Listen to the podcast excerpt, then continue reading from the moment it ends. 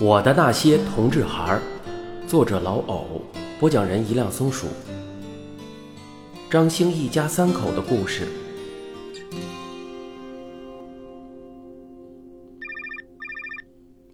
傍晚，我的电话响了，一看是个陌生号码，犹豫了一下，还是接了。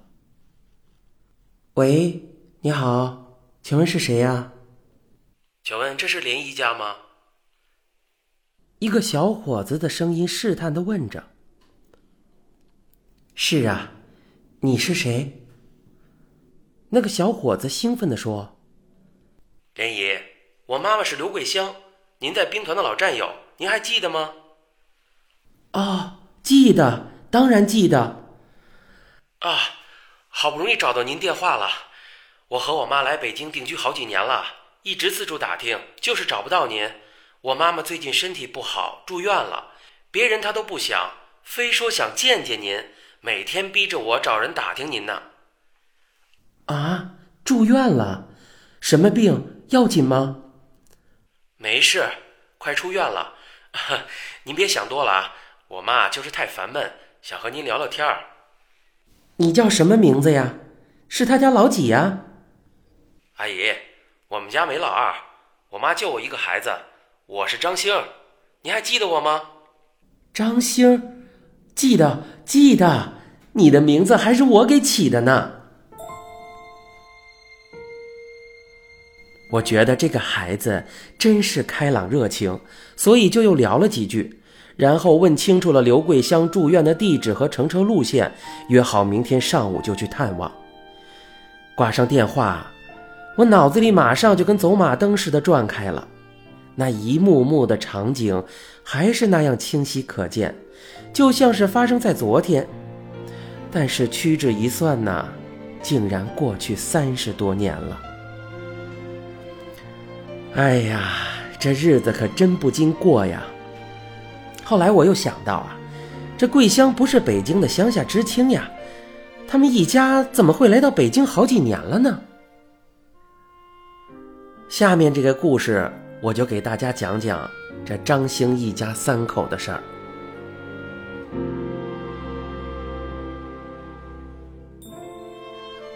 刘桂香是我兵团时候的好朋友，她并不是下乡知青，她的哥哥姐姐是当年山东支边青年，从小随着哥哥姐姐来到北大荒。我刚下乡时啊，还不到十八岁。桂香比我大几岁，有一段时间，我和她都在食堂里工作，连长分配我们两个负责给全连磨豆腐。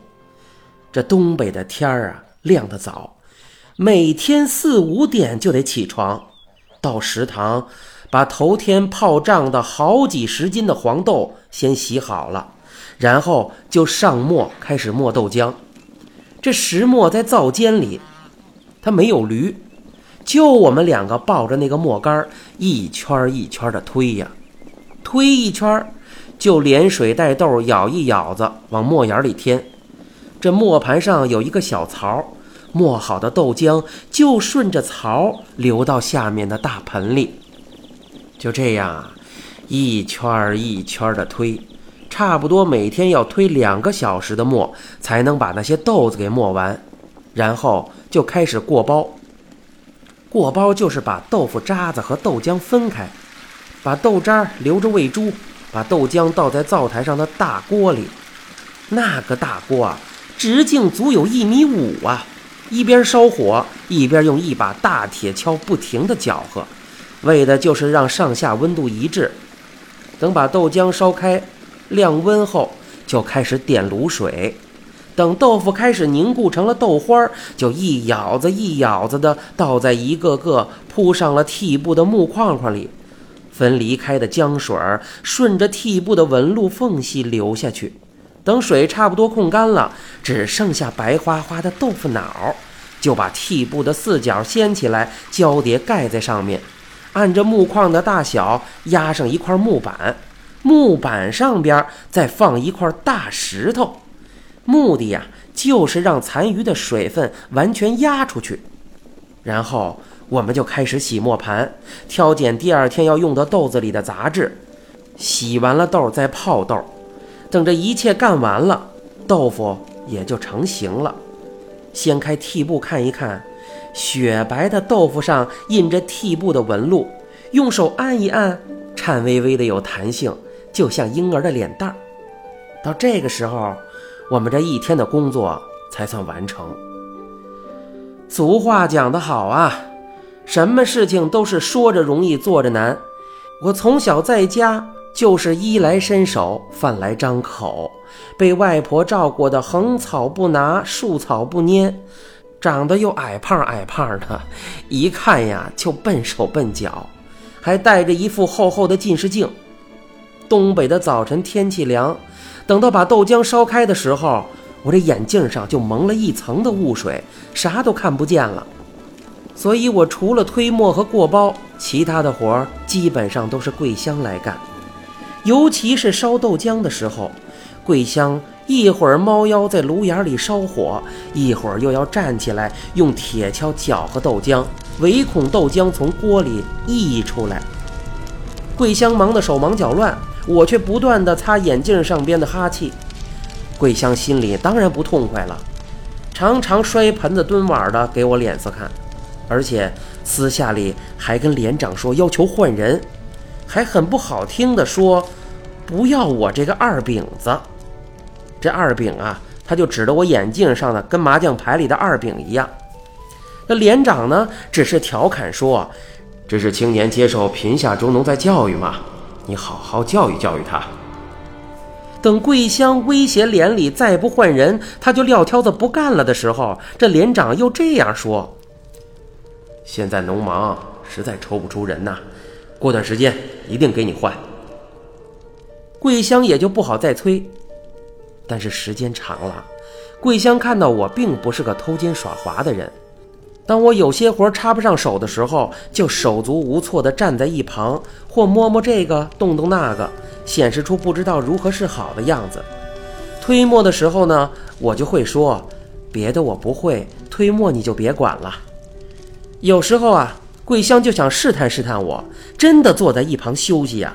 看到我一个人流着汗、使尽力气的推磨，这脸上却乐呵呵的，好像总算有了用武之地，可以大显身手了似的。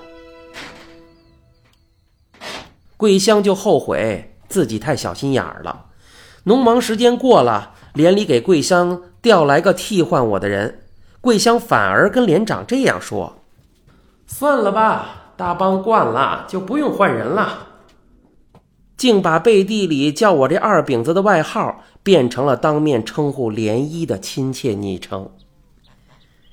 有一次啊，在等着豆浆晾凉的时候，我们两个人坐在门口休息。我看到不远处有两只小猪在嬉戏，一只小白猪在前面跑，一只小花猪追上来，抬起两只前脚放在小白猪的身上，只用两只后脚着地。这让我想起了马戏团的小狗啊，在驯兽员的指挥下，后一只搭着前一只的肩膀排成队伍，像放学的小学生一样。我看着这两只小猪，笑得合不拢嘴。站起来就想往小猪那里跑，想当一把马戏团里的驯兽员。只听见桂香很生气地喝了一声：“别去！这么大姑娘不知道寒碜呐！”我回头看了他一眼，发现他的脸涨得通红，有些恼怒，感到莫名其妙，不明白这有什么值得生气的呀？心想道：“这不是在休息吗？我又没耽误干活。”只听桂香又说了一句：“干活去。”就转身回屋了。我自己也只好跟着回了屋。进屋前还回头看了那两只小猪一眼。过了不久，桂香和另一个山东支边青年结婚了，我还当了一回娘家人，从桂香的哥哥家把新娘子送到桂香的新家。文革时期啊。结婚典礼也没那么多讲究，整个仪式除了领导讲话就是三鞠躬了，对着伟大领袖毛主席的像一鞠躬。那个时候啊，父母也不在身边，所以这二鞠躬啊就对着连里的领导了。夫妻对拜是三鞠躬，然后就是入洞房了。我啊是个遇见新鲜事儿就爱瞎琢磨的人，我知道像生小孩就一定要举行婚礼仪式，反之，举行了婚礼仪式以后才会有小孩。但是想不通的是，这结婚仪式。和有小孩之间到底有什么因果联系呢？那天晚上回宿舍睡觉的时候，看到桂香搬走被褥空出的铺位，又想起了这个问题。今天呀，我终于明白了关键的所在。任何人结婚都要三鞠躬，秘密一定在这里。但是。又有一个问题，这鞠躬是弯腰的动作，那肚子怎么就知道了呢？怎么就知道可以被允许生小孩了呢？哎呀，算了，不去想了，反正以后自己要注意，不能随便给人鞠躬啊！万一肚子误会了，可就麻烦了。